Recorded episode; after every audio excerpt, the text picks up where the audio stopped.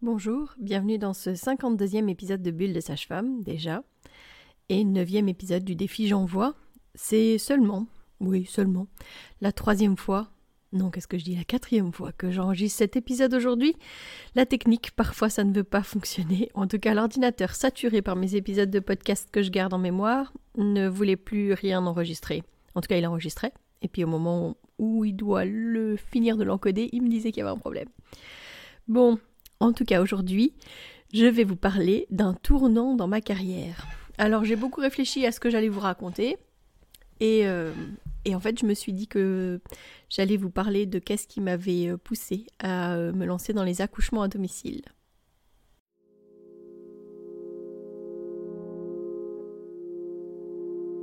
Bienvenue dans Bulle de Sage-Femme, le podcast qui déconstruit les croyances, démystifie les peurs sociétales, redonne toute sa place à la physiologie des femmes qui savent enfanter dans leur pleine puissance, mais aussi des bébés qui savent se mettre au monde. Ici, vous profiterez de l'expertise de sages-femmes pratiquant en dehors des hôpitaux, des accouchements à domicile ou en maison de naissance. Nous souhaitons que vous trouviez les outils, les informations pour que vous puissiez être les acteurs de la naissance de votre bébé, et ce quel que soit le lieu où vous avez décidé de l'accueillir. Mon nom est Mélissa Chambard, sage-femme, maman de cinq enfants.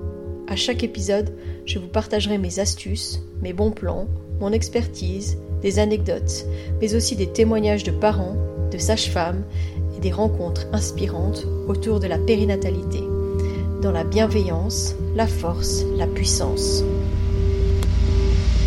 Allez, vas-y.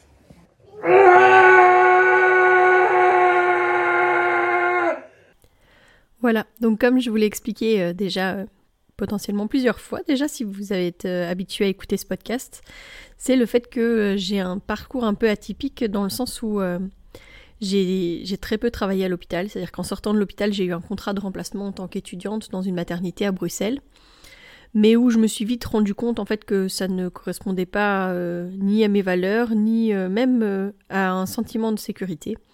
Je me suis retrouvée en tant que jeune diplômée seule en maternité la nuit. Et euh, j'ai rencontré euh, des difficultés, des moments où euh, je me suis dit qu'en fait la sécurité, elle était vraiment pas au rendez-vous. J'ai eu notamment une fois une femme qui a fait une hémorragie. J'étais toute seule dans le service. J'ai appuyé sur la sonnette d'alarme en me disant bah si jamais quelqu'un passe par là pour venir m'aider. Mais voilà, j'ai à ce moment-là j'ai pris conscience que bah, la sonnette, euh, ça pouvait être, euh, oui, quelqu'un qui avait euh, juste besoin que je l'aide à mettre son bébé correctement au sein. peut-être que c'était pour un biberon, peut-être que, enfin voilà, mais c'était peut-être un bébé en fait qui ne respirait plus. C'était peut-être une femme qui saignait et que moi toute seule, je pouvais pas gérer toutes ces patientes, c'était pas possible. Donc voilà, j'ai en tout cas décidé à la fin de ce contrat de ne pas renouveler, de ne pas chercher un contrat dans cet hôpital en tout cas. Et puis en fait, euh, soyons honnêtes, je suis, sortie de l'école à un moment donné où euh, bah, les débouchés en tant que sage-femme, elles étaient très très très bouchées, pour le cas de le dire, parce qu'on était parfois 120 euh, à postuler pour, pour un poste de remplacement de maternité. Enfin, c'était un peu complètement fou. Du coup, ben, j'ai travaillé en fait comme infirmière à domicile. Donc, comme j'ai eu un double diplôme, J'en ai profité du coup pour, euh, voilà, pour, euh, pour travailler en tant qu'infirmière. Donc je travaillais dans la région de Feluy. Donc ce qui était chouette, c'était mon contact quotidien avec les, avec les personnes. Euh, ça m'amenait vraiment à avoir un lien particulier avec eux. C'est vrai que je leur ai appris aussi à aller plus doucement, parce que j'avais des gens qui étaient vraiment habitués à avoir des infirmières qui, qui font vite leur job bien, mais vite quoi. Donc je me retrouvais avec des, des gens qui m'attendaient déjà à moitié nus devant leur lavabo pour la toilette du matin. Et euh, ça, je leur ai dit qu'il fallait qu'ils arrêtent de faire ça d'abord parce que bah, moi, je, pouvais pas leur garantir que je serais là au timing que le faisait l'ancienne euh, infirmière, ça c'était clair. Parce que le temps que je prenais avec eux, bah, je le prenais aussi avec les autres. Donc, euh, voilà. Et du coup, ben. Ouais, mes tournées duraient quand même assez longtemps. c'était des horaires coupés, donc j'avais le matin, puis j'avais. je, je, finissais en général vers 13h30. J'allais chercher ma petite Joséphine qui était à la crèche à ce moment-là. Et puis, euh, bah, je devais chercher quelqu'un qui allait me la garder jusqu'à ce que Pascal revienne du travail. Quand moi, je devais déjà reprendre ma tournée de l'après-midi, fin de fin de journée, quoi. Je devais euh, la faire garder le temps que lui revienne avec Michel et puis prenne le relais pour la nuit. Et moi, je rentrais assez tard quand même de, ces moments-là. Donc c'était, en tout cas pour la vie de famille, c'était un peu pas évident, surtout avec Joséphine qui était toute petite. et mais du coup, j'ai quand même pendant cette période-là commencé à être indépendante complémentaire. Ça a commencé par une patiente qui était de l'hôpital où, où travaillait Anne. Et, euh, et elle m'a dit euh, Bon, bah, Mélissa, euh, voilà, je t'envoie telle patiente. Et moi, je dis Mais oui, mais j'ai pas encore été faire mes papiers, tout ça. bah, alors, va les faire, elle, sort demain, donc tu dois aller la voir après-demain. donc, j'ai été vite prendre un rendez-vous au secrétariat social, ouvrir mes papiers, etc. Et j'étais lancée. Voilà, merci à elle pour ce petit coup de pied là où il faut et euh, qui m'a lancé et qui a fait bah voilà que j'ai pu quand même commencer ma pratique de sage-femme. C'est vrai que j'avais pas fait euh, huit années d'études pour rien, j'avais pas euh, quitté mon pays pour rien. J'étais quand même là pour être sage-femme, donc autant mettre à profit tous les moments où j'étais disponible pour pouvoir le faire. Donc c'est là où j'ai commencé déjà à travailler en tant qu'indépendante complémentaire pour bah, les préparations à la naissance, les soins postpartum, etc. Puis après j'ai eu l'opportunité de postuler pour l'ONE, donc j'avais j'avais euh, posé ma candidature déjà plusieurs mois avant ça, mais j'avais pas une nouvelle, rien du tout. Euh, et puis là, d'un seul coup, on m'appelle en me disant Ah bah, on a quelque chose à vous proposer. Est-ce que vous seriez d'accord pour une entrevue, etc. Donc euh, ça m'a permis, en tout cas, en rentrant à l'ONE, de revenir vers la périnatalité, clairement. le poste que j'avais était dans une maternité et j'y faisais du service de liaison, donc ça veut dire que j'allais voir les mamans qui venaient d'accoucher en maternité, je leur donnais le carnet de l'ONE, je leur expliquais les services de l'ONE, etc.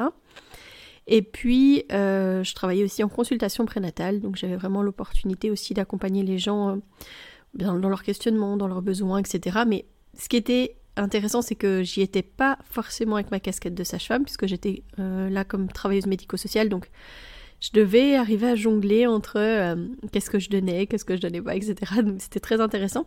Ce qui était super chouette pour moi, c'est que ça m'a permis de développer au niveau social des connaissances que je n'avais pas, clairement. Et, euh, du social qui me manquait quand même dans ma pratique parce que bah c'était quand même pas souvent que j'avais des gens qui étaient euh, dans des besoins qui pouvaient être aussi forts et intenses que ce que je rencontrais aux consultations à l'ONE. Bref, donc ça c'était mes, mes, jobs en tant que, que salarié, j'ai envie de dire euh, l'ONE, euh, infirmière, etc. Et euh, bah, au milieu de tout ça, j'ai une amie en fait qui m'a contactée un jour parce que elle m'avait prêté un, livre et qu'elle avait très envie de le réavoir, normal quoi, que je l'avais gardé un petit peu trop longtemps. Et donc je, je l'ai recontacté, je lui ai dit ah bah si tu veux je peux te ramener ton livre, elle me dit ah bah justement je suis à la maison, tu peux venir. Donc j'ai fait ça. Et quand je suis arrivée, que je lui ai dit, bah écoute, je suis vraiment désolée d'avoir gardé ton livre aussi longtemps. Elle était à la toute fin de sa grossesse. C'était un livre sur euh, l'allaitement qu'elle avait envie de relire justement avant l'arrivée de son bébé. Et donc là, je lui dis. Euh, enfin, non, c'est elle qui me dit. Et donc là, elle me dit euh, Écoute, Mélie, je crois que les choses, elles ne se font jamais par hasard. J'ai pensé à toi pendant toute cette grossesse. Je me suis dit plusieurs fois que j'avais envie que tu sois là pour la naissance de ce bébé. Euh, est-ce que justement tu serais disponible et est-ce que tu voudrais bien venir euh, être là euh, pour la naissance de ce bébé? Alors, c'était son deuxième, le premier était né à l'hôpital, et donc là, elle était suivie par une sage-femme et un médecin généraliste qui pratiquent ensemble les accouchements à domicile. Et donc, je lui dis, bah écoute, s'ils sont d'accord, moi, je serais enchantée d'être là, clairement. C'est vrai qu'il m'a pas fallu longtemps pour me dire, c'est une opportunité en or, ça veut dire que je vais pouvoir être un accouchement à domicile sans en avoir la responsabilité médicale. Ça, c'est génial. je dis, comme première expérience, c'est top. Donc je disais euh, que je serais un peu comme une doula et puis euh, que je serais là pour le plus grand si jamais euh, c'était nécessaire. Donc pour moi, c'était parfait. Voilà, donc mon chéri m'avait dit, bah oui, bien sûr, vas-y, voilà. Et puis je leur avais juste proposé de, de venir un peu plus souvent chez eux là euh, cette fin de grossesse pour justement avoir l'opportunité de mieux connaître leur petit euh, leur premier qui était petit qui n'est plus si petit que ça maintenant quand je pense à lui. Euh, et et puis ben pouvoir aider un peu à la logistique dans la préparation de cet accouchement à domicile. Donc c'est ce qu'on a fait. Je suis allée la voir deux ou trois fois je pense avant cette dernière soirée que j'ai passée avec elle où elle avait son grand qui était au sein justement et elle me disait ah, j'aimerais vraiment que ça se lance maintenant, tous les soirs, j'ai quand même des contractions euh, après la tétée, etc. Mais ça se lance pas. Et donc moi je lui dis, bah, tu pourrais essayer de faire durer plus longtemps la tétée, puis peut-être que ça serait euh, la petite étincelle qui mettrait le feu aux poudres, qui sait. Donc euh, voilà, je la quitte en disant ça, je rentre à la maison. Mais bizarrement, je je vais pas me coucher tout de suite. Je, me pose dans le canapé, euh, je, regarde des trucs sur internet. Euh, je pense que j'ai regardé peut-être euh, une série ou je ne sais plus. Enfin voilà. Et, elle m'appelle. Elle m'appelle, elle me dit oh, écoute Mélissa, les contractions elles sont quand même différentes, c'est quand même beaucoup plus fort. Alors moi je lui dis ben je sais pas, on va peut-être voir comment est-ce que ça prend de l'ampleur. Qu'est-ce t'en dis? On peut faire le point peut-être dans 15 minutes et puis voir qu'est-ce qu'on fait. Alors quand j'y repense, hein, 15 minutes, c'est quand même rarement le timing que je propose aux gens parce que bah, des fois en 15 minutes c'est quand même difficile de se rendre compte si ça avance ou si ça, avance pas. Ceci dit, là, elle m'a appelé, je pense, moins de 5 minutes après pour me dire non, non, mais vraiment, là, c'est vraiment très très fort. Euh, euh, et donc je lui dis est-ce que tu as, est-ce que tu as prévenu euh, la sage-femme Elle me dit oui, oui, ils sont au courant, ils vont se mettre en route, voilà, mais moi j'aimerais bien que tu viennes. Ok. Donc moi je me mets en route. Je me rappelle que je me mets euh, des chants de dans la voiture pour me mettre un peu dans l'ambiance. Euh, je suis, euh, je suis, je me sens bien, je suis heureuse. Je vais aller justement à une naissance. Je suis prête et je suis, je me sens à ma place. Je suis contente. Enfin voilà. J'arrive sur place. C'est lui qui vient me, me chercher sur le parking. J'ai ma petite trousse euh, de sage-femme euh, qui ne pratique pas les accouchements à domicile, donc à l'intérieur il n'y a pas grand-chose. Il y a mon doptone pour écouter à la rigueur le cœur du bébé. Il y a euh, quelques gants, enfin voilà, il y a un tensiomètre, voilà, il n'y a pas grand-chose quoi, mais il vient me chercher et il me dit, bah écoute, elle a des contractions toutes les 10-15 minutes quoi. Alors maintenant que j'y repense, je me dis qu'il était vraiment pas dedans parce que c'est vrai qu'elle, même pas 5 minutes après, elle m'avait déjà appelé. Après, voilà. Donc je rentre dans la maison, je pose ma petite valise et, euh, je m'approche. Et là, elle sort d'une pièce, elle, euh, elle s'accroche euh, à la balustrade, enfin, au, c'est ça, au, au barreau de l'escalier. Et puis elle se met en suspension comme ça, elle bouge son bassin, elle fait du bruit, elle, elle souffle fort, elle fait du son et tout ça. Et puis la contraction passe, elle lâche le truc, elle se tourne sa tête vers moi et puis elle me dit non mais c'est vraiment fort là, euh, Mélissa, euh, moi je tiendrai pas comme ça pendant des heures. Hein, euh. Et puis elle me dit, est-ce que tu peux m'examiner? Bah, oui, je peux t'examiner, oui, on peut faire ça. Il y avait au moins ça dans ma trousse, donc je pouvais faire ça. Donc on va dans, une des pièces du rez-de-chaussée et je l'examine et là je lui dis bah ça va pas être très long hein. Elle me dit ah bon t'es sûr Je dis bah oui t'es déjà à 7-8 cm là. Ah oui Ok, eh ben, euh, ben, je vais aller aux toilettes alors qu'elle me dit. Donc elle se lève, elle va dans sa salle de bain. Et je me souviens, sa salle de bain, elle était euh, fermée par, euh, par un rideau. Alors je me pose derrière le rideau et j'attends. Je sais pas pourquoi je fais ça, mais je le fais. Donc je reste pas du tout dans la pièce, je me mets juste derrière le rideau.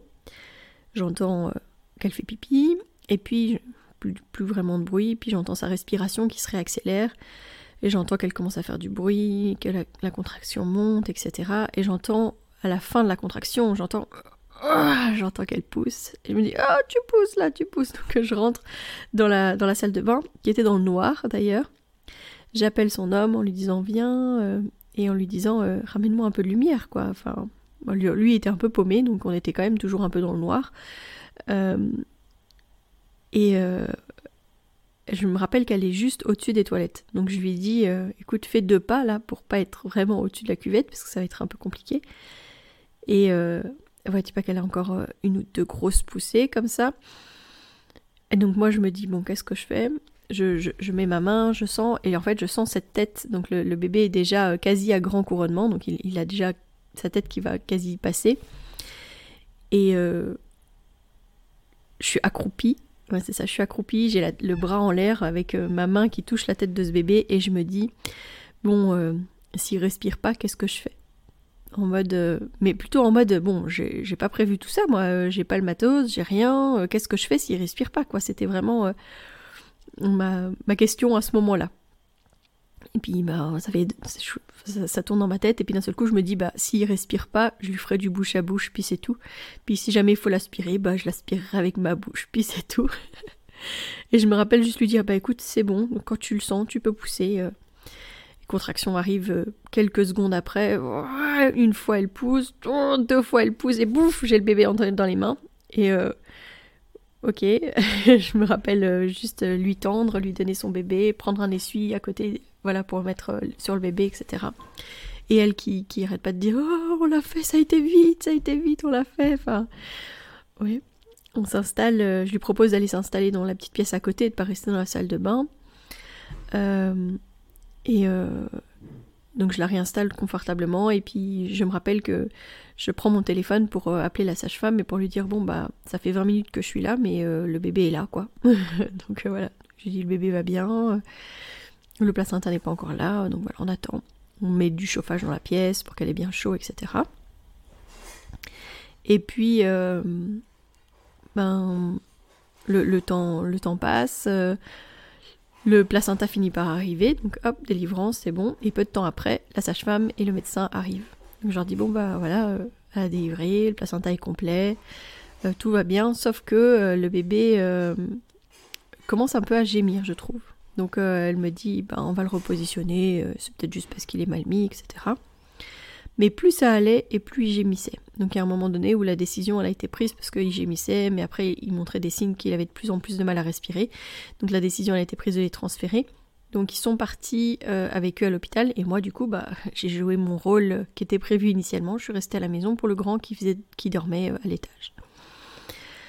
Je me rappelle avoir patienté longuement euh, avant d'envoyer un message à l'une des sages-femmes euh, qui, qui était une de mes sages-femmes de soutien en fait, euh, avec qui j'avais des échanges, avec qui à la base j'avais prévu de commencer un compagnonnage quand j'étais enceinte de ma deuxième, mais qui entre-temps était rentrée dans l'équipe qui avait commencé le cocon à Erasme. Et donc du coup, euh, qui ne faisait plus d'accouchement à domicile, donc qui ne savait plus me prendre en compagnonnage. Donc je me rappelle l'avoir lui envoyer un, message en lui disant quand tu es disponible, si tu sais m'appeler, euh, j'ai besoin de te parler, etc. Enfin, et donc quand elle, m'a appelé assez rapidement, euh, et je me rappelle lui avoir tout déblatéré en mode oh, il s'est passé ça, il s'est passé ça, il s'est passé ça.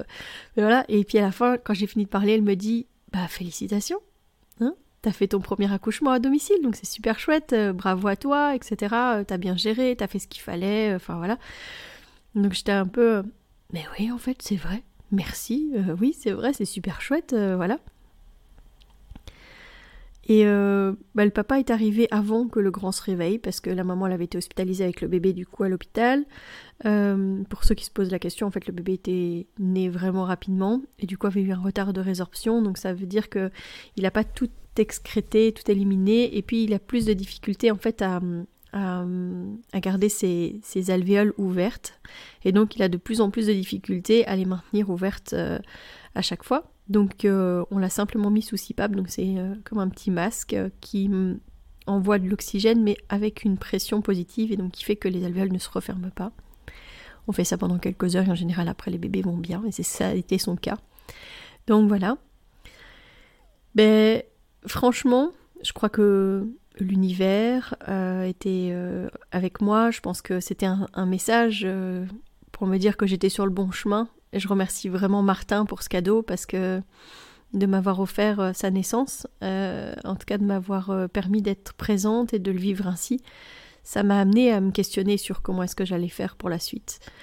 Et, c'est ce qui m'a amené à, me décider à dire bon, bah, en fait, j'ai déjà des demandes. En fait, ce que je vais faire, c'est que je vais vraiment chercher justement des sages-femmes euh, qui vont pouvoir m'épauler euh, pendant le suivi de grossesse si j'en ai besoin, et puis pendant les naissances euh, qui puissent être présentes comme deuxième sage-femme déjà plus tôt dans la grossesse. Et c'est comme ça que j'ai pu pratiquer pendant plusieurs années, donc ça m'a beaucoup aidé. Et voilà, c'est vraiment cadeau de la vie, cadeau de l'univers. Merci à lui. J'ai jamais comptabilisé combien j'ai eu de naissances en tout je pense que maintenant ce serait un peu difficile de le faire, mais euh, ce serait intéressant quand même. je sais pas si il faudrait que je recherche toutes mes archives de toutes les naissances, etc. que j'ai dans mon grenier. Ah mais non, plus dans mon grenier d'ailleurs, euh, parce qu'on est en train de faire des travaux, donc euh, non, bah éparpillé dans l'annexe du fond de notre maison. Donc ça risque d'être un peu compliqué. mais voilà, en tout cas, je crois que c'était intéressant de vous partager ce moment, ce tournant dans ma carrière, parce que c'est vraiment ce qui m'a fait juste me dire que j'étais au bon endroit et que c'était ce que je voulais faire. Donc, euh, je, je suis touchée en fait de partager juste ce petit moment avec vous. Donc voilà. Je vous donne rendez-vous demain. Demain, le, le, thème, ce sera euh, un échec euh, et un échec que j'ai vécu et les leçons que j'en ai retirées. Donc euh, c'est toujours un petit peu sur moi hein, ces derniers temps. Ça vous permet un petit peu de encore mieux me connaître peut-être. Et euh, bah, j'espère que ça ne vous embête pas trop justement que ce défi j'envoie euh, m'amène parfois un petit peu d'introspection par rapport à la sage-femme que je suis. Je vous donne donc rendez-vous demain. Euh, n'oubliez pas qu'il y a toujours le concours euh, des 10 000 écoutes qui est en cours sur la page Instagram de Bulle de Sage-Femme Podcast. C'est un super concours avec des super lots. On a quand même un bon cadeau de 50 euros chez Jolie Mama. On a quand même un super petit euh, capuchon de portage de chez Zoli on a euh, un calendrier et un, coloriage de Gaël pour cette année 2024. Donc c'est parfait pour commencer l'année aussi avec de magnifiques illustrations. Et on a aussi un, set de soins Homum qui nous a été offert par euh, le Doula Store de Nivelles. Donc vraiment, venez sur ce concours. Je voulais repartager sur la page podcast. Je voulais repartager aussi sur la la page de la bulle parce que vraiment c'est des super euh, soins, des super opportunités et euh, que j'ai toujours aussi hâte de lire bah, vos pépites du podcast et aussi euh, vos suggestions de sujets à venir pour des épisodes à venir. Je vous donne rendez-vous demain. D'ici là, portez-vous bien.